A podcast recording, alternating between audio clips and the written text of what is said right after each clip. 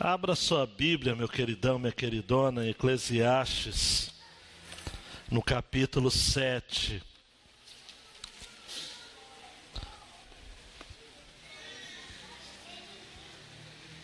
Eclesiastes 7. Nós estamos hoje entrando na segunda metade uh, do livro.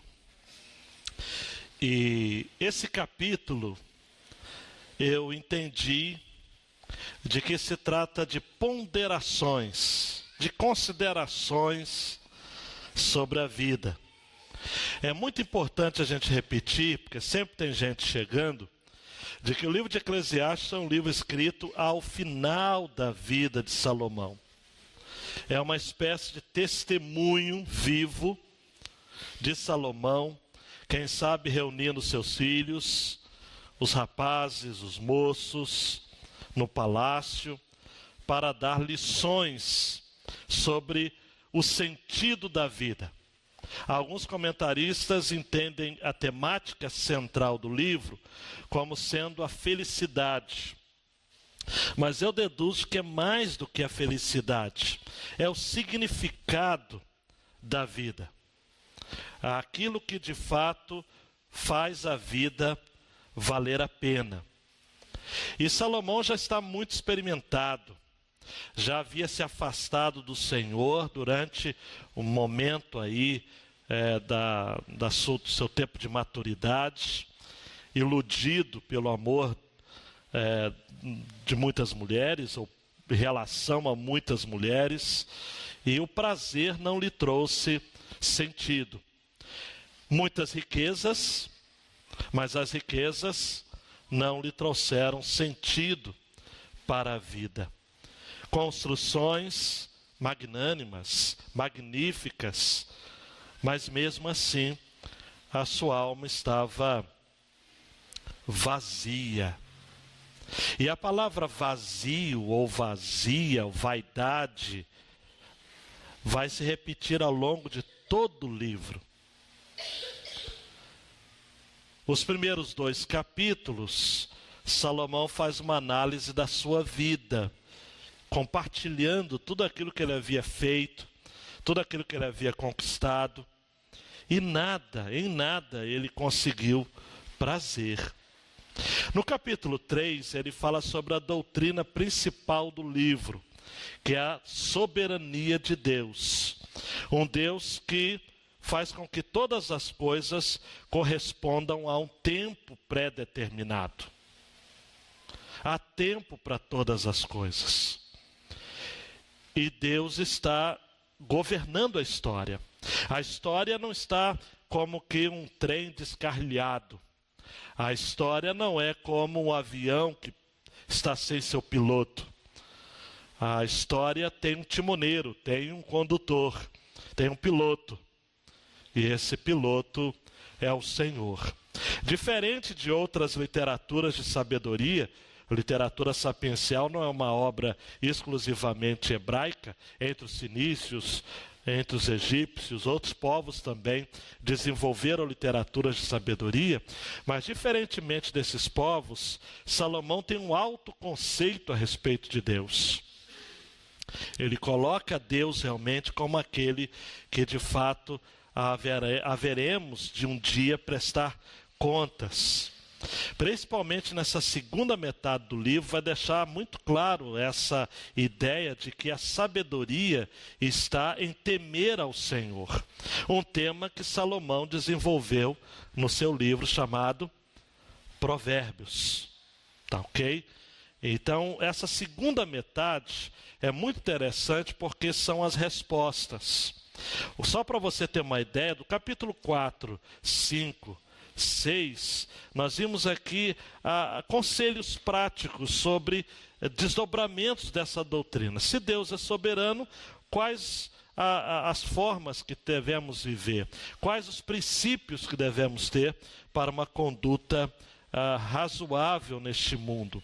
E são conselhos assim práticos, são textos é, em que a estruturação não é tão simples, mas porque ah, os temas vão se repetindo, vão se entrecortando e depois vão voltando. Né? É, mas, de todo modo, o fim de tudo é. Não importa o que você faça em relação ao seu trabalho, não importa o que você faça em relação ao seu culto, não importa o que você faça no que diz respeito à sua expectativa em relação ao futuro, uma coisa é certa: há um Deus no céu. Ele está acima do sol. E a imagem que nós conseguimos ter da vida, a expectativa que a gente consegue ter da vida, que é a expectativa humana, é aquilo que conseguimos ver debaixo do céu, debaixo do sol, que é uma expressão também que vai se repetir várias vezes. E se a gente for viver a vida apenas na perspectiva debaixo do sol, debaixo do céu, tudo vai ser vazio. Vai ser como correr atrás do vento. Tá ok? Então, a primeira parte dessa jornada, nós somos levados a, a trilhar o caminho difícil. Porque nesse caminho não vamos encontrar alegria, nem justiça, nem sucesso, nem descanso, nem esperança e nem sentido. Porque a vida ela é injusta. A vida é seca. Eu tenho dito aqui para vocês, a vida não é generosa. A alegria não é uma promessa que você vai ter por toda a vida. Você é alegre mesmo quando você não está alegre. E é uma, uma notícia realista: na maioria das vezes você não tem motivos para se alegrar. Quando você tem, aproveite. Aproveite. Curta cada momento de alegria que você tem na vida, porque é muito pouquinho. Muito pouquinho. Então, eu não consigo ver o sábio, o Gohelet, o mestre, o pregador, o autor dos Eclesiastes, que é o próprio Salomão, como pessimista. Eu vejo ele como realista. É um realismo cruel. E tem muitos pregadores que, quando vão pregar Eclesiastes, fazem a questão de dar um acerto aqui, um acerto acolá, para tentar melhorar o clima. Não precisa melhorar o clima, não. O texto é para ser lido como ele está mesmo. E a gente é que precisa entender de que tudo isso é o registro de uma vida debaixo do sol, debaixo do céu, numa perspectiva terrena. Eu estou evocando aqui a frase do Carlos Oswaldo, é, de que o propósito ou a ideia do livro é estimular o temor do Senhor como as chaves para uma vida significativa em um mundo que é tudo mais desprovido de significado. Então essa esse é o propósito do livro. Vamos lá? Estimular o temor do Senhor como chave para uma vida significativa em um mundo que em tudo mais é desprovido de significado. Então vamos agora ao capítulo 7, ponderações sobre a vida. Ah, esteja com a Bíblia aberta e acompanhando atentamente. Melhor é o bom nome do que o perfume caro, e o dia da morte é melhor que o dia do nascimento. Melhor é ir à casa onde há luto do que ir à casa onde há banquete, pois a morte é o fim de todos os homens, que os vivos reflitam nisso em seu coração. Melhor é a tristeza do que o riso, porque o rosto triste torna melhor o coração. O coração dos sábios está na casa onde há luto, mas o coração dos tolos na casa da alegria. Melhor é ouvir a repreensão do sábio do que a canção dos tolos. O riso do tolo é como o estalo dos espinhos debaixo da panela. É um absurdo. De fato, a opressão transforma o sábio em tolo, e o suborno corrompe o coração. Melhor é o fim de uma coisa do que o seu início, melhor é o paciente do que o arrogante. Não te ires depressa no teu espírito, porque a ira se aloja no íntimo dos tolos. Não digas porque os dias passados foram melhores que os de hoje, porque essa pergunta não vem da sabedoria. A sabedoria é tão boa como a herança e beneficia aqueles que veem o sol. Porque a sabedoria serve de defesa, assim como o dinheiro serve de defesa. Mas a vantagem da sabedoria é que ela preserva a vida de quem a possui. Considera as obras de Deus, quem poderá endireitar o que ele fez torto? Alegra-te no dia da prosperidade, mas no dia da adversidade, considera Deus fez tanto um como o outro, para que o homem não descubra nada do que virá depois. Nesta minha vida absurda, já vi de tudo. Há o justo que morre apesar da sua justiça, e há o ímpio que tem vida longa apesar da sua maldade. Não seja justo demais nem sábio demais. Por que te destruirias a ti mesmo? Não sejas ímpio demais, nem sejas tolo. Por que morrerias antes do tempo? Bom é reter uma coisa e não abrir mão da outra, pois quem teme a Deus escapa de tudo isso. A sabedoria torna o sábio mais poderoso do que dez governantes numa cidade. Pois não há um só homem justo sobre a terra que só faça o bem e nunca peque. Não escutes todas as palavras que se dizem, para que não venhas a ouvir o teu servo criticar-te. Pois tu sabes também que muitas vezes criticastes outros. Tudo isso examinei segundo a sabedoria e disse: serei sábio mas a sabedoria ficou longe de mim. Tudo que já se foi é incompreensível e muito profundo. Quem poderá entender? Eu dediquei o coração a aprender, examinar e buscar a sabedoria a razão de tudo, para compreender a insensatez da impiedade e a loucura da tolice. Descobri uma coisa mais amarga que a morte: é a mulher que serve de laço, cujo coração é armadilha e cujas mãos são correntes. Quem agradar a Deus escapará dela, mas o pecador será preso por ela. Vede, diz o sábio. Foi isto que descobri ao comparar uma coisa com outra e assim achar a causa. Causa que ainda busco, mas não a achei. Entre mil homens, achei apenas um justo, mas entre todas as mulheres, não achei nenhuma.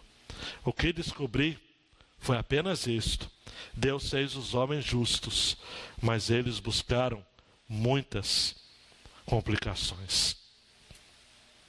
É até difícil, mas você pode dizer amém? Dá um clique aí, João Marcos, por favor. A grande ideia desta passagem, para a gente entendê-la, é essa. Dá para a gente dizer juntos? Vamos lá? Um, dois, três e. Só desfruta do melhor da vida aquele que preza por uma vida marcada pela sabedoria Quer desfrutar o melhor da vida? Busque sabedoria. Como diria Tiago, que é um livro sapiencial do Novo Testamento, né? Peça a Deus, que a todos dá liberalmente. Eu busquei entender a estrutura desse texto de uma maneira simples, 1 a 14 e 15 até 29.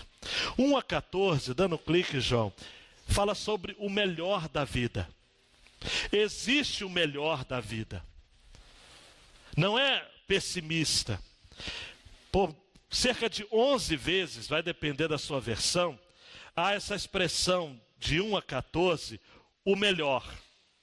Só que é bem diferente do que aquilo que a gente consegue imaginar. Por quê? Olha para mim e para o texto. Melhor é o bom nome do que o perfume caro. Aí tudo bem. Melhor é o dia da morte do que o dia de nascimento. Começa a complicar. Melhor é ir à casa onde há luto do que ir à casa onde há banquete. E aí? Três. Melhor é a tristeza do que o riso. Riso aqui não é o riso de alegria, é o riso de zombaria, de escárnio. Cinco. Melhor é ouvir a repreensão do sábio do que a canção dos tolos. Oito. Melhor é o fim de uma coisa do que o seu início. Ainda no oito. Melhor é o paciente do que o arrogante. E depois há um comentário sobre a sabedoria, as obras de Deus e o fato de Deus criar tanto a prosperidade, tanto o dia da prosperidade, quanto o dia da adversidade. Estranho. Salomão elenca aqui valores diversos, comparando que há um caminho melhor. Ele começa falando do bom nome, é melhor ter uma boa reputação e uma vida bem vivida do que de fato ter muitas riquezas. É a mesma ideia, Eclesiastes 7:1 é praticamente repetição de Provérbios 22:1. Melhor é vale mais ter um bom nome do que muitas riquezas, e o ser estimado é melhor do que a riqueza e o ouro. Essa semana, num dos discipulados que eu dirijo, uma pessoa lembrou de uma frase de sua mãe: Meu filho, honre o teu nome.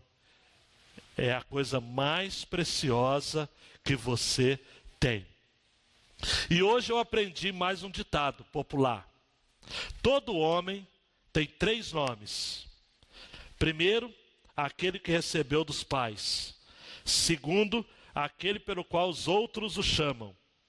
E terceiro, é aquele que você próprio faz para si.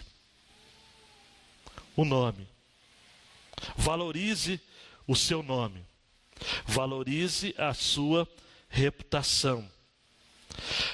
Mas aí no versículo ainda no versículo 1, diz que é melhor o dia da morte do que o dia do nascimento. E aí vai repetindo a mesma ideia: melhor é ir à casa onde há luto do que à casa onde tem banquete, pois a morte é o fim de todos os homens, que os vivos reflitam nisso. Melhor é a tristeza do que o riso, o coração dos sábios está na casa onde há luto, o coração dos tolos na casa da alegria. O que, que tudo isso significa?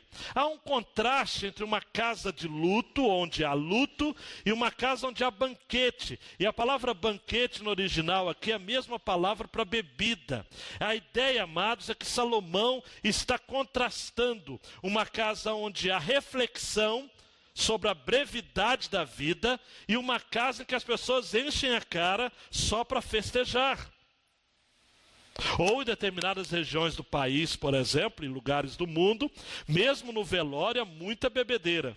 Há até uma expressão popular ridícula. É beber o morto. São velórios regados a bebida a noite inteira, o tempo todo. A reflexão em relação ao sentido da vida, ela é bem mais própria num contexto de velório do que no contexto de festa. Por isso que o versículo 2 diz: Olha, melhor é ir à casa onde há luto do que ir à casa onde há banquete, porque como a morte é o fim de todos os homens, os vivos vão refletir no coração. Há uma outra versão que diz assim: e os vivos vão aplicar ao coração. Esse texto não está dizendo, amados, de que a vida não vale a pena. Mas está dizendo que entre o seu nascimento e a sua morte, acontece o transcorrer da sua existência. E o dia da morte é mais importante porque é aí que se vai chegar à conclusão se de fato você viveu de modo consciente, reflexivo, sério ou não. É a famosa data da direita. Você vai no cemitério, você tem a data de nascimento e a data de falecimento.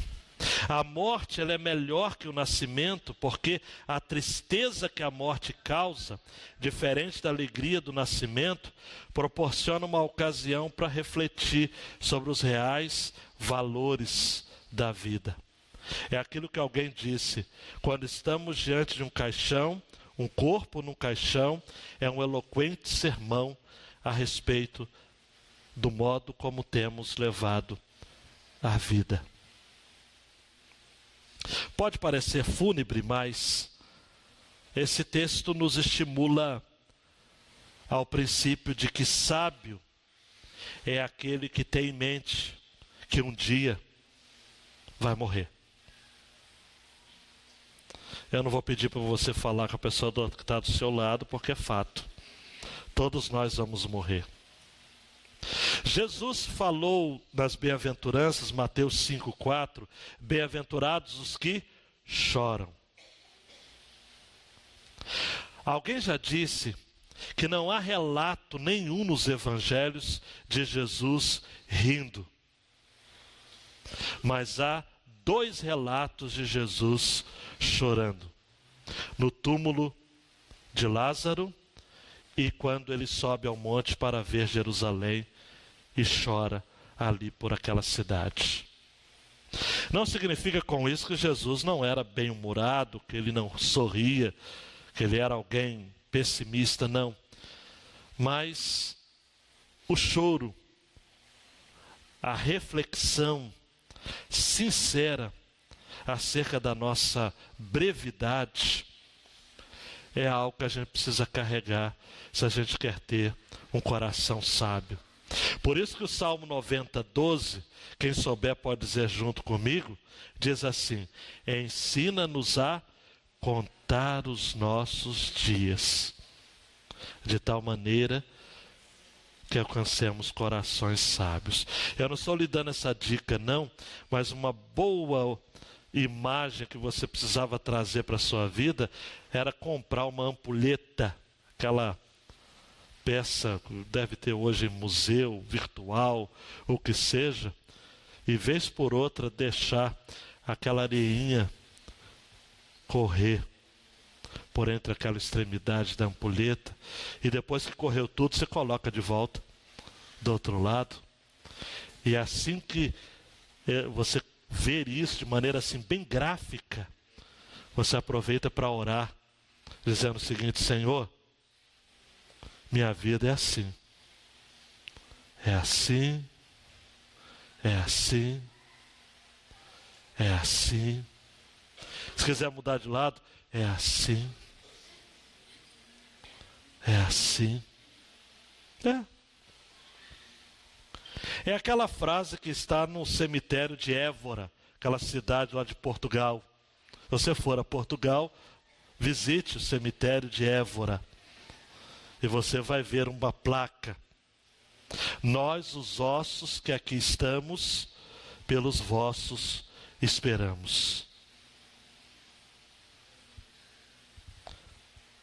Carregar consigo as conclusões advindas dessa certeza de que todos vamos morrer, faz com que preservemos o nosso coração de assumir valores errados e uma visão equivocada que inevitavelmente vai afetar as nossas decisões morais e atitudes.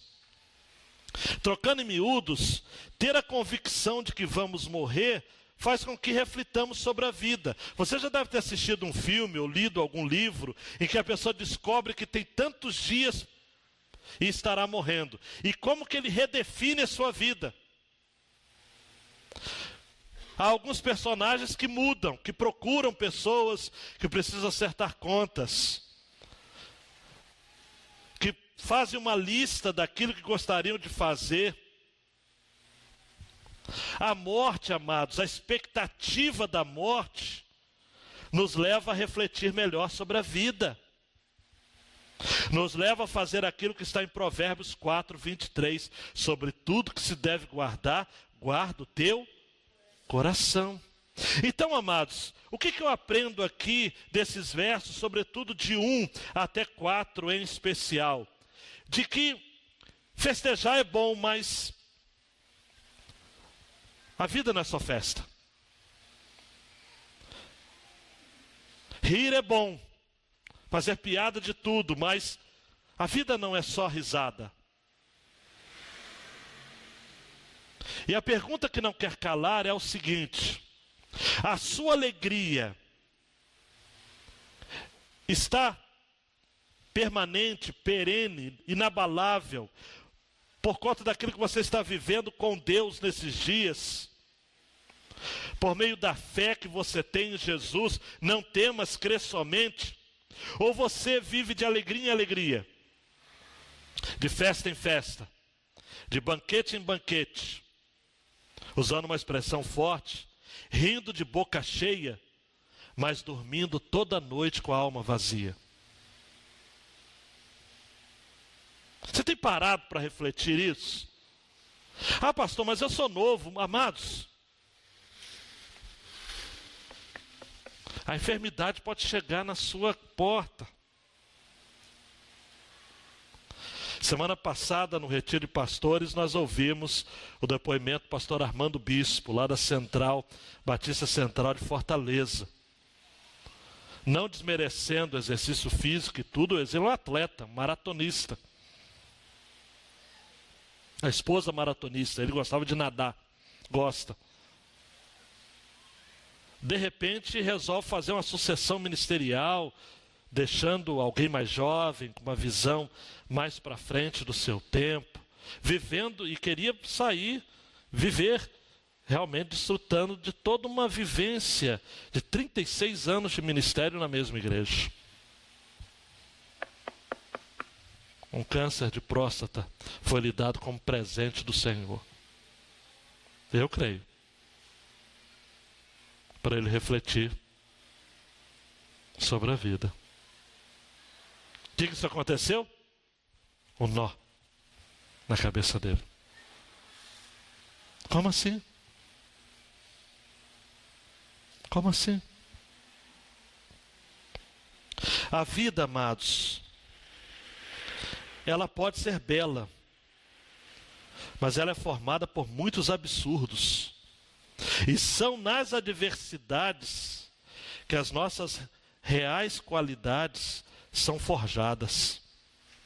Não é em tempo de bonança, não.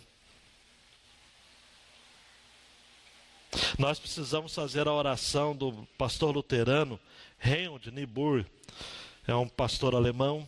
Em 1935 ele compôs essa oração chamada oração da serenidade. É usada até hoje pelos alcoólicos anônimos. Ó Deus, dá-nos serenidade para aceitar aquilo que não pode ser mudado, coragem para mudar aquilo que deve ser mudado e sabedoria para distinguir entre um e outro. Dos versos 7 a 9, nós temos aqui o valor da paciência e do autocontrole. Não adianta ficar nervosinho, queridão. Queridão, não adianta ficar. Sete, de fato a opressão transforma o sábio em tolo, o suborno corrompe o coração. Não adianta você ficar se enganando. Não adianta você ficar aceitando suborno, opinião dos outros, de que você está bem. Olha que saúde de ferro. Nada vai acontecer com você. O quê? Tragédia na sua casa? Não. Você é crente. Reivindique a promessa do Senhor. Coloque a Deus contra a parede. Bobeira. Amado. Melhor é o fim do que o começo, melhor é o paciente do que o arrogante. Não te ires depressa no teu espírito, porque a ira se aloja no íntimo dos tolos. Sabe o que significa isso? É melhor aceitar as coisas que estão acontecendo do que ficar irado, ficar rebelde, brigar com Deus. Dizer, Deus, por quê? Não é por quê, é para quê. Controla o seu espírito. Provérbios 16, 32 vai dizer: Melhor é o que tarda em irar-se do que o poderoso, e que controla o seu ânimo do que aquele que toma uma cidade. Por isso, amados, tudo tem a ver com a primeira porção, ainda nessa porção, mas a argumentação de que é melhor o dia da morte que o dia do nascimento, é melhor estar no ambiente de tristeza do que no ambiente de riso. Versículo 6 vai dizer que o riso é como o estalo dos espinhos, no original é como palha, é como um arbusto seco, é vaidade. Porque a gente precisa aceitar os planos de Deus para conosco, ficar irado com Deus em relação àquilo que Ele está nos oferecendo, é afrontar a soberania de Deus, é afrontar o caráter de Deus, é afrontar a vontade perfeita de Deus, que na minha Bíblia diz, e na sua também, em Romanos 12, 2, que a vontade dele é boa, perfeita e agradável. Então a gente tem que desfrutar a enfermidade para a glória de Deus, desfrutar a escassez para a glória de Deus, a crise financeira para a glória de Deus. Entender que Deus está neste negócio. E o texto nos ensina que a gente tem que enfrentar cada dia os seus próprios percalços com o mesmo ânimo. Eu sei que é difícil, amados, mas eu preciso falar isso a você, meu adolescente, meu jovem meu senhor, minha senhora, enfrentar com atitude de contentamento. Mas esse contentamento, olha para mim, não é uma impotência tola, mas é um reverente temor diante da soberania de Deus. É dizer, Deus, eu não sei os planos que o Senhor tem para mim, mas eu sei que eles são para o meu bem. É cantar aquela antiga canção: Deus tem um plano em cada criatura. Por isso que o texto diz: Não te ires, versículo 9. Não digas, versículo 10, porque os dias passados foram melhores que os de hoje. Ah, eu aguentava, eu corria, eu fazia. Agora eu subo uma escada de três degraus e preciso parar três horas para descansar. Ah, quando eu era mais novo, meu tempo da juventude, ah, meus 30 anos, para de murmurar. Essa pergunta não vem da sabedoria. A sabedoria é tão boa como a herança e beneficia aqueles que veem o sol, porque a sabedoria serve de defesa, assim como o dinheiro serve de defesa. Mas a vantagem da sabedoria é que ela preserva a vida de quem a possui. O dinheiro da herança um dia acaba. Os filhos vão brigar depois pela herança e você vai ficar sem nada. Agora a sabedoria você guarda. Como eu vi a irmã Maria essa semana, 95 anos de idade, servindo ao Senhor por décadas. Na igreja Deus é amor. Que exemplo, amados. Que exemplo.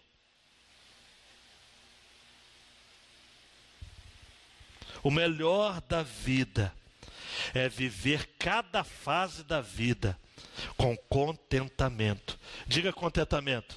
Contentamento. contentamento. Repetindo, contentamento não é uma tola complacência ou impotência tola, mas é um reverente temor diante da soberania de Deus. Por isso que o versículo 13 vai dizer: Considera as obras de Deus, veja o que Deus está fazendo. Quem poderá endireitar o que ele fez torto? Médico nenhum. Chega um determinado momento, amado, que o médico chega e fala o seguinte: ah, não tem como, eu já fiz tudo. Se ele for temente a Deus, ele vai dizer: olha, só Deus. Se ele não for, vai dizer o seguinte: não pode fazer, nada pode ser feito. Quem pode endireitar o que Deus curvou, gente? O controle divino sobre os rumos da vida dos seus servos não os torna impotentes, mas obedientes e resignados. Deus está no controle de tudo. E amados, preste atenção nessa frase, por favor, como uma bomba no seu coração. Resignação é melhor que indignação, porque Deus nos impõe situações na vida por meio de seus propósitos perfeitos, mesmo que misteriosos. E aí você deve estar pensando o seguinte: mas pastor, Deus vai ter que me explicar. E Deus lá de cima está mandando dizer para você: eu não tenho que explicar nada. Eu sou a explicação que você precisa. Eu não tenho uma explicação. Eu sou a explicação. Você só precisa de mim.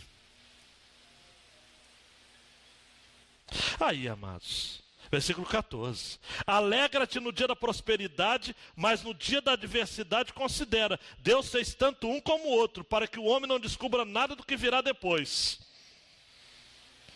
Um, um pastor antigo falou o seguinte: no Antigo Testamento a gente tem prosperidade, no Novo Testamento a gente tem adversidade.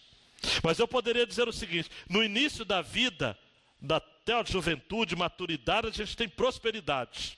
Vai chegando depois, perto da terceira idade, só vem a adversidade, a ideia do condor.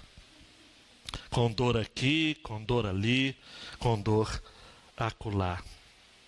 Mas Deus está dizendo, preste atenção, alegra-te no dia da prosperidade. E no dia da adversidade, se lembre de que há um propósito de Deus naquilo que você está vivendo, além do que você pode compreender. Eu sei que é difícil, mas você está comigo? Diga amém. amém. Então vamos prosseguir? A segunda porção, eu resumi tudo nessa frase: a sabedoria é o equilíbrio. Porque a gente precisa ter sabedoria para tentar lidar. Versículo 15: Nesta minha vida absurda já vi de tudo. Você vê que o próprio Salomão fala assim: Nessa minha vida absurda, a palavra absurda aqui é a mesma palavra para vaidade. Nessa minha vida fugaz, eu já vi de tudo. Salmo 39, 6 diz: Na verdade, todo homem anda numa vã aparência, na verdade, em vão se inquietam, amontoam riquezas e não sabem quem as levará. No fundo, no fundo, amados, olha para mim, a maioria das pessoas vive uma vida de aparência. Você não é 100% sincero com ninguém. Nós gostamos de uma imagem. Nós gostamos de uma aparência. E muitas vezes nós estamos inquietos por conta disso. Porque a gente se perde muitas vezes nessa consciência de que, como a vida não é justa, aqui comigo, como a vida não é justa, e o próprio Deus nunca prometeu que seria, a gente vai ter algumas situações desiguais na vida. Olhe para o texto, versículo 15. Ao justo que morre apesar de sua justiça, e ao ímpio que tem vida longa, apesar da sua maldade. Qual outro quadro, amados, é bem semelhante a esse? De alguém que olha para a vida e vê, cara, isso não está certo. É o Salmo de Asaf, Salmo 73. Ele começa, o Asaf começa dizendo o seguinte, 2 e 3. Quanto a mim, os meus pés quase que se desviaram. Olha para mim. Asaf está falando o seguinte: eu quase saí da igreja. Eu quase perdi a fé. Pouco faltou para que escorregasse os meus passos. Ele era um adorador, um levita, um ministro de louvor, ele era um crente, mas ele disse o seguinte: olha, eu quase me desviei. Por quê? Porque eu tinha, versículo 3, inveja dos nécios, dos ignorantes, quando eu via a prosperidade dos ímpios. E aí? Há, há um pouco de Asaf em você? Poxa, Senhor, eu sou teu servo, Senhor. E estou contando moeda para andar de ônibus, Senhor. Deus, eu estou comprando feijão de terceira agora. Primeira não dá mais, segunda não dá mais, já estou indo para o terceiro. Deus. E aí Asaf reclama, reclama, reclama. Deus não é justo.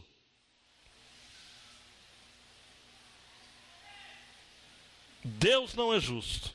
Mas aí ao final, versículo 16, 17 diz: Quando pensava entender isso, foi para mim muito doloroso, até que entrei no santuário de Deus. Então entendi eu o fim deles. Melhor é o fim do que o começo.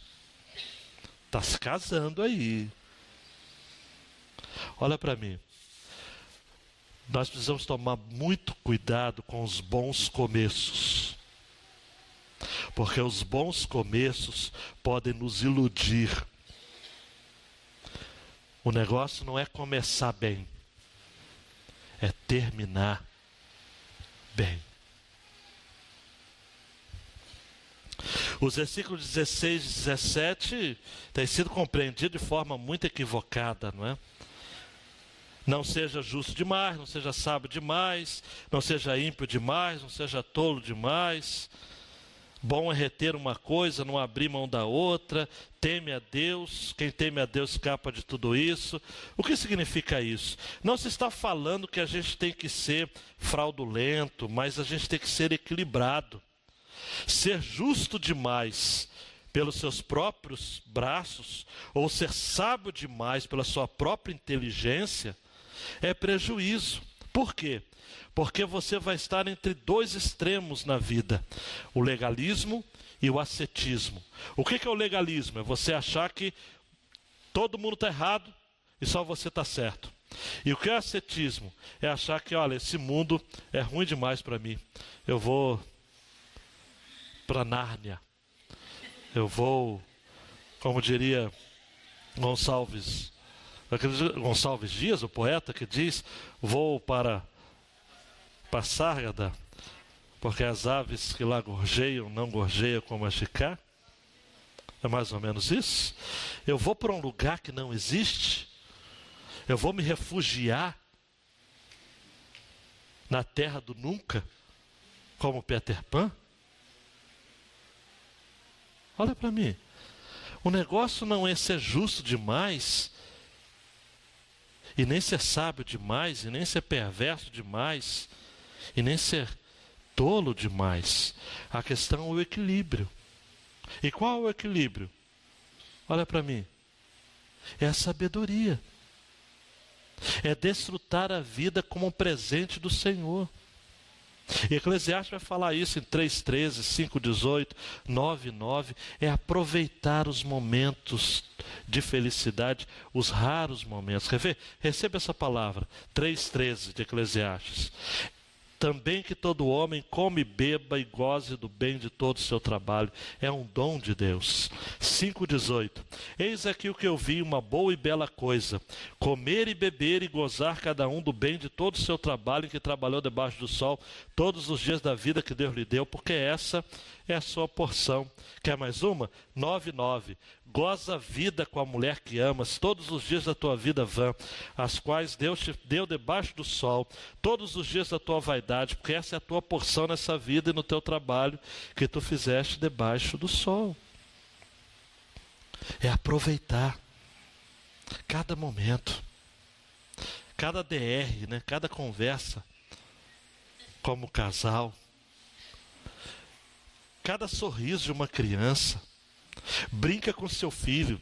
Eu não vou ficar com aquelas musiquinhas cebosas de, de, de superação, mas aproveita o seu filho, a primeira caminhada do seu filho, a primeira palavrinha. Conta história. Quem tem filho pequeno, rola no tapete. Aproveita. Passa muito rápido. Passa muito rápido. Tema Deus. 18. Bom é reter uma coisa, não abrir mão da outra. Tanto ser justo quanto ser sábio. Quem teme a Deus encontra equilíbrio. E aí fala de uma ilustração do sábio. Na sabedoria torna o sábio mais poderoso do que dez governantes numa cidade. Pois não há um homem, 20, justo sobre a terra que só faça o bem e nunca peque. Aproveite a sabedoria. Versículo 21 e 22. Para de viver segundo a opinião dos outros. Não escutes todas as palavras que se dizem, para que não venhas a ouvir o teu servo criticar-te, pois tu sabes também que muitas vezes criticaste outros. Para de viver dependendo da opinião dos outros. Olha para mim. Para de ser escravo da opinião dos outros. Para de postar no Facebook e toda hora indo para ver se tem alguém que curtiu notou. Para de ficar falando como você está pensando para pessoas que não vão resolver. Faça como uma mulher sunamita. Como está o seu marido? Como está seu filho? Vai bem. Mas o filho morreu. Mas ela tinha um alvo. O homem de Deus. Fala para Deus aquilo que morreu no seu casamento, na sua vida, para pessoas de Deus. Para de ficar compartilhando a sua vida, expondo a sua vida, se submetendo às críticas dos outros e você mesmo se colocando no papel de criticar os outros. Quem é você? Deus lhe deu alguma procuração em nome dele? Eu autorizo fulano de tal a ser Deus no meu lugar. Igual o filme A Volta do Todo-Poderoso, né? o cara dá sim para todos os pedidos que foram mandados por um e-mail. É isso? É isso? Versículo 23. Tudo isso examinei segundo a sabedoria e disse: Serei sábio, mas a sabedoria ficou longe de mim. Tudo que já se foi é compreensível. Incompreensível e muito profundo, quem poderá entender? Amado Salomão diz o seguinte: Olha, eu quanto mais busquei a sabedoria, mais a sabedoria ficou longe de mim. Que coisa! Por quê? Olha para mim, porque a sabedoria não é algo que se busca pelos seus próprios meios, ela vem de Deus. Provérbios 2,7: Ele reserva a verdadeira sabedoria para os retos. Escudo é para os que caminham na sinceridade. Provérbios 24, 5. O homem sábio é forte, o homem de conhecimento consolida a força. Tiago 1, 5. Se algum de vós tem falta de sabedoria, peça a Deus que a todos dá liberalmente, não lance em rosto, e ser-lhe-á dada. E mais importante, 1 Coríntios 1, 30. Mas vós sois dele, em Jesus Cristo, o qual para nós foi feito por Deus sabedoria, e justiça, e santificação e redenção. Jesus é a nossa sabedoria só a sabedoria pode nos conter diante dos desvios desta vida.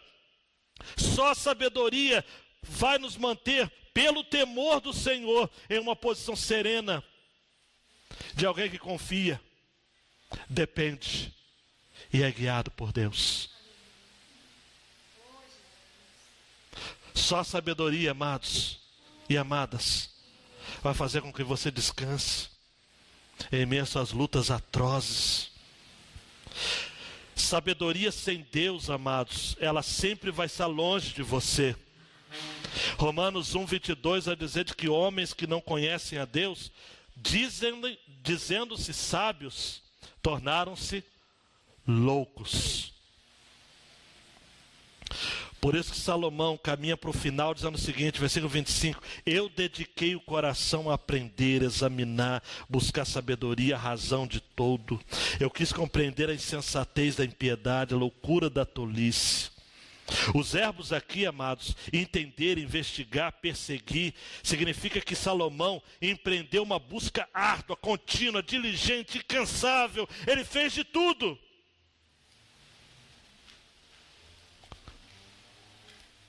Estava muito próximo a ele aquela compreensão que Paulo teve em Romanos 11, 33 a 35. Ó oh, profundidade das riquezas, tanto da sabedoria como da ciência de Deus. Quão insondáveis são seus juízos e quão inescrutáveis seus caminhos. Porque quem compreendeu a mente do Senhor, ou quem foi seu conselheiro, ou quem lhe deu primeiro a ele para que lhe seja recompensado. A sabedoria está na cabeça de Deus, está na mente de Deus. E eu preciso então me voltar à mente de Deus, eu preciso me quebrantar à mente de Deus. Eu preciso ter a ideologia teologia de Deus, os princípios de Deus, a revelação de Deus no meu coração. Eu não posso ser refém das opiniões dos homens e nem das circunstâncias que estão no meu redor. Eu preciso procurar, aprender, examinar, buscar a sabedoria, a razão de tudo, mas entendendo que acima do sol existe um Deus. E como diz a letra de um compositor, eu sei que para além das nuvens o sol não deixa de brilhar. Mas está sinistro. Vez por outra, as nuvens estão turvas. E Salomão aqui fala da fraqueza dele. Olha para mim e que é a fraqueza de muitos homens, de muitas mulheres aqui. Essa parte final que Salomão fala da fraqueza dele, eu sei que as irmãs estão falando, ah, que machista.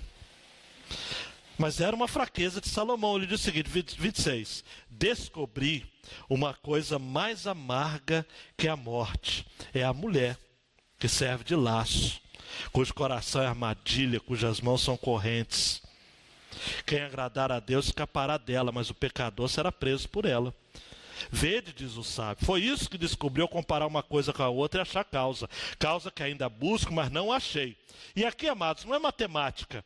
Não é que Salomão contou as pessoas, não. É, é, é estilo sapiencial. É um, é um, provérbio. Entre mil homens achei apenas um justo. Entre todas as mulheres não achei nenhuma. Entre as mulheres que ele convivia. Isso é para ver o tipo de mulher que Salomão convivia. Porque eu conheço, olha, uma turma boa de mulheres, mas é por causa do meu contexto pessoal. Minha mãe, minha esposa, algumas irmãs aqui preciosas. Salomão convivia no meio em que para cada mil homens tinha um justo, e para cada mil mulheres, nenhuma prestava. Contexto dele. E o que descobri, versículo 29, foi isso. Deus fez os homens justos, mas eles buscaram muitas complicações. Eu não preciso lembrar a você, atenção, adolescentes, que o desvio de Salomão foi o fato dele ter se envolvido com mulheres e os deuses dessas mulheres. Ele diz em Provérbios 22, 14: Cova profunda é a boca das mulheres estranhas. Aquele contra quem o Senhor se irá, cairá nela. Cuidado com mulheres. E mulheres, cuidado com homens estranhos. A ideia de estranho aqui no original hebraico é alheio, é, é fora do contexto de aliança. Quer um português rasgado? Ímpios, ímpias. Salomão está fazendo aqui um alerta contra a luxúria desenfreada. O perigo que a sedução das mulheres representa é o mesmo perigo que os homens representam quando agem assim. Então, isso serve, amados, para homens e mulheres aqui. Se o que você busca no seu companheiro, na sua companheira, no seu namoro, no seu namorado, na sua namorada, é apenas o prazer físico, você está caindo numa cova. E cova profunda. Assinado Salomão. Não faça o que eu fiz. E aí Salomão termina o seguinte: Deus criou o homem justo. Gênesis 1, 27. Criou Deus o homem, a sua imagem, a imagem de Deus o criou, homem, mulher e criou. Gênesis 1, 31. Viu Deus tudo quanto tinha feito, que era muito bom. Mas os homens criaram complicações. A versão que fala artifícios, no original hebraico significa invenções, estratagemas maquinações mentais. Olha para mim. Deus criou o homem justo, mas o pecado fez com que ele só maquine o erro. Tudo que o homem coloca a mão da zebra. Está errado. Aplicações aí para você sair daqui com a cabeça quente. Eu quero que você saia com a cabeça quente mesmo e buscando em Deus essa sabedoria. Dando mais um clique. Dois cliques. Há um caminho melhor. Jesus. E em Jesus temos esse caminho a nós apresentado, que é o caminho do amor. 1 Coríntios 12, 31 diz: Portanto, procurai com zelo os melhores dons, e eu vos mostrarei um caminho mais excelente, um caminho melhor. E aí, se segura na cadeira aí. Qual o caminho melhor? 1 Coríntios 13, 1 a 3. Ainda que eu falasse as línguas dos homens e dos anjos, e não tivesse amor, seria como metal que soa como sino que tine.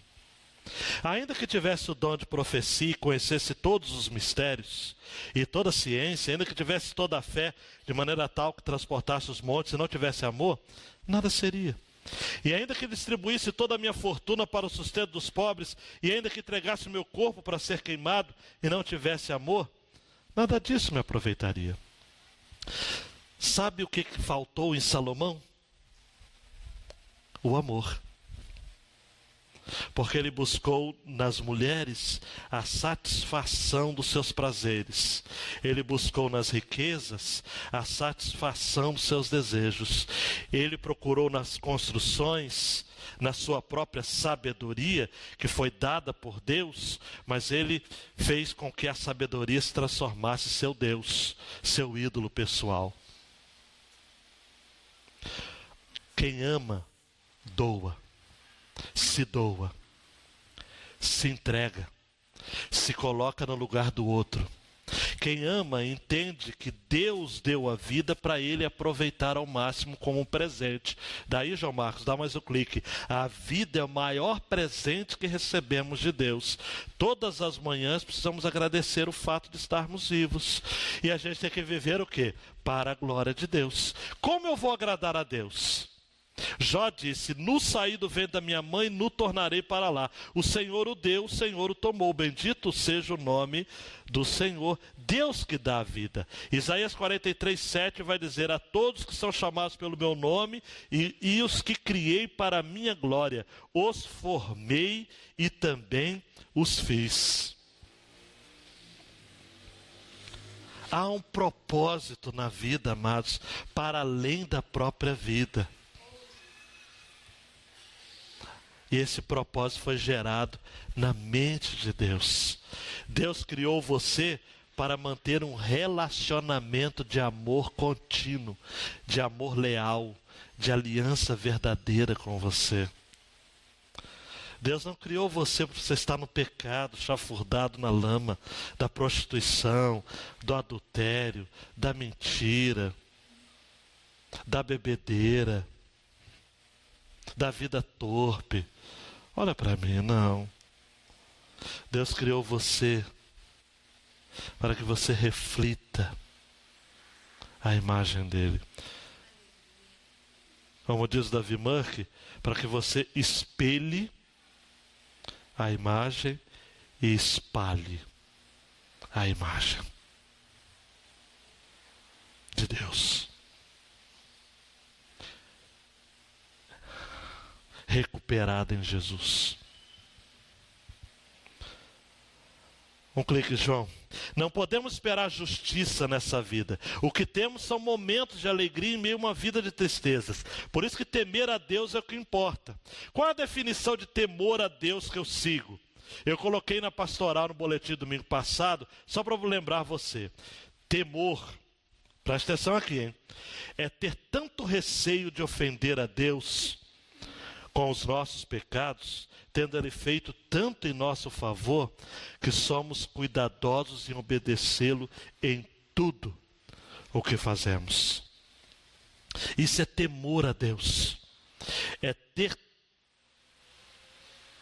tanto receio de ofendê-lo, por conta de tudo que ele fez a nós, que como resposta, a gente passa a ser cuidadoso em obedecê-lo.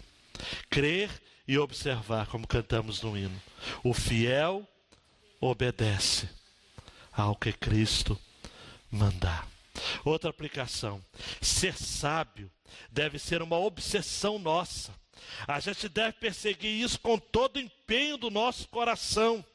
É fazer como o apelo de Salomão em Provérbios: Filho meu, se aceitares as minhas palavras, esconderes contigo os meus mandamentos, para fazeres o teu ouvido, ouvido atento à sabedoria e inclinares teu coração ao entendimento, se clamares por conhecimento e por inteligência alçares a tua voz, se como a prata buscares e como tesouros escondidos a procurares, então entenderás o temor do Senhor e acharás o conhecimento de Deus.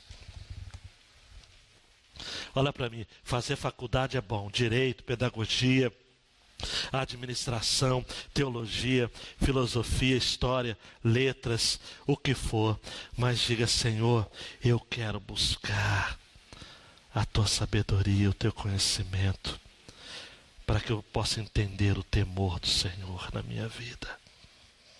Ah, isso é o que é mais importante mais importante. Dietrich Bonhoeffer disse: só é inteligente aquele que é inteligente para Deus. Não adianta. Ah, o cara é um gênio. Tem Deus? Serve a Deus? É fiel a Deus? Se não, é esterco. Não vale nada. Não vale nada. Por fim, cuidado com os artifícios, as artimanhas, as maquinações, as complicações. Seja autêntico, verdadeiro, genuíno. Provérbio 21, 21, 8 diz: O caminho do homem é todo perverso e estranho, porém a obra do homem pura é reta. Olhe para mim. Mantenha suas intenções corretas, mas, sobretudo, mantenha sua simplicidade. Atenção, adolescentes. Existem coisas, aspectos da sua vida, do seu olhar para com o mundo, que você nunca pode perder. Nunca. Para que você não termine a sua vida dizendo, Eclesiastes 12, 1, não tenho neles contentamento. Eu sei que essa mensagem foi num tom assim meio fúnebre e triste, dando mais um clique aí, João. Só desfruta do melhor da vida aquele que preza por uma vida marcada pela sabedoria no temor a Deus. Mas eu quero terminar com uma história triste. Mais uma. Você conhece a história do Alberto Santos Dumont? Ele nasceu em 20 de julho de 1873, numa cidadezinha de Minas Gerais. Um jornalista registrou que ele foi um mineiro, homenagem a eu, JB, o mineiro que ousou voar como os pássaros e teve o desplante de realizar o seu sonho aos olhos de todo mundo. Com 18 anos de idade, Alberto Santos Dumont mudou-se para Paris. E foi lá, em 19 de outubro de 1901, a bordo de um dirigível número 6, que ele contornou a Torre Eiffel em menos de 30 minutos. Controlou o voo e impôs a vontade humana à máquina. Mas em 23 de outubro de 1906 é que tem a história do 14 bis, que voou por mais de 50 metros a uma altura por mais de 50 metros a uma altura de 2 metros e ali ele garantiu para si na verdade mais de 50 minutos, né? a uma altura de 2 metros, garantiu para si um prêmio e um lugar na história. Ele construiu 20 balões, aeroplanos, voou em todos eles, submeteu-se a todos os tipos de tensão, descargas elétricas. Só que no final de sua vida, Santos Dumont sofria de duas graves doenças: depressão crônica e esclerose múltipla. Ele passou a ver a sua invenção sendo usada como arma de guerra. Humanitário, pacifista. Ele testemunhou com grande desgosto a capacidade de destruição dos aviões durante a Primeira Grande Guerra. Em 1931, ele volta ao Brasil para viver em Petrópolis. No ano seguinte, a morte trágica.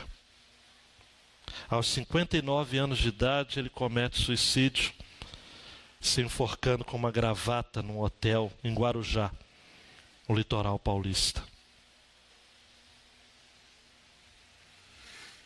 Ele não imaginava o poder de destruição que seu invento poderia adquirir. O homem que conheceu cedo a glória terminaria seus dias mergulhado na loucura e no desespero. Vale a pena refletir sobre a vida. Qual rumo nós estamos dando para ela? Ponderações sobre a vida.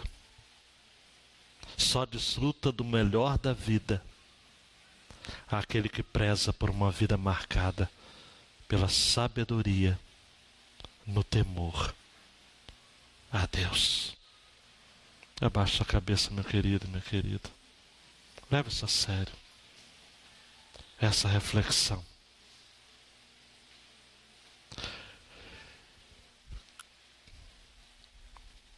Que destino você está dando à sua vida?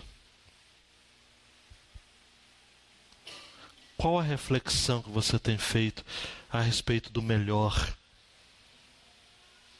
da vida? E também junto desse, você tem buscado de Deus a sabedoria, que é o equilíbrio que você tanto precisa.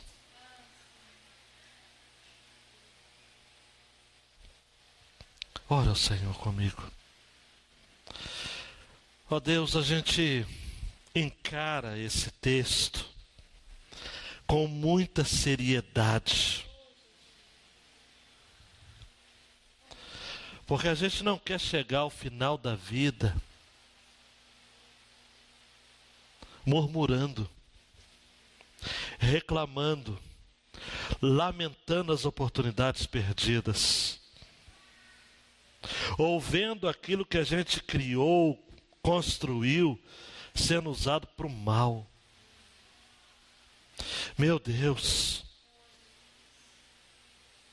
dá uma vida com sentido, com propósito. Faça a gente temer mais a Deus. Faça a gente tomar muito cuidado, ó Pai. Eu recebo essa palavra no meu coração. Recebi essa semana. Estou liberando para os meus irmãos que a gente preste atenção nas escolhas que a gente faz na vida. As escolhas, elas podem determinar os nossos destinos. E a gente corre o risco de não encontrar propósito e sentido naquilo que a gente está vivendo hoje. Por não viver sob a perspectiva de Deus. Deus, ajude o teu povo, me ajude, nos ajude a absorvermos estes princípios, esses valores aqui. E a refletirmos sobre a vida. E a pararmos de querer levar a vida em festas, festas, banquetes, banquetes. Mas a gente passa a levar a sério o sentido da vida. Os adolescentes aqui, preste atenção nas escolhas. Os jovens aqui, nas escolhas. Os adultos, homens e mulheres, igualmente nas escolhas que estão tendo nessa vida. Por favor, Deus, que a gente não tenha um fim melancólico, depressivo, trágico, por desrespeitarmos a consideração que a gente precisa ter à sabedoria e ao temor do Senhor nas nossas vidas. No nome de Jesus que oramos. Amém e amém. Continue orando ao Senhor, pedindo a Ele que afirme e confirme essa palavra no seu coração.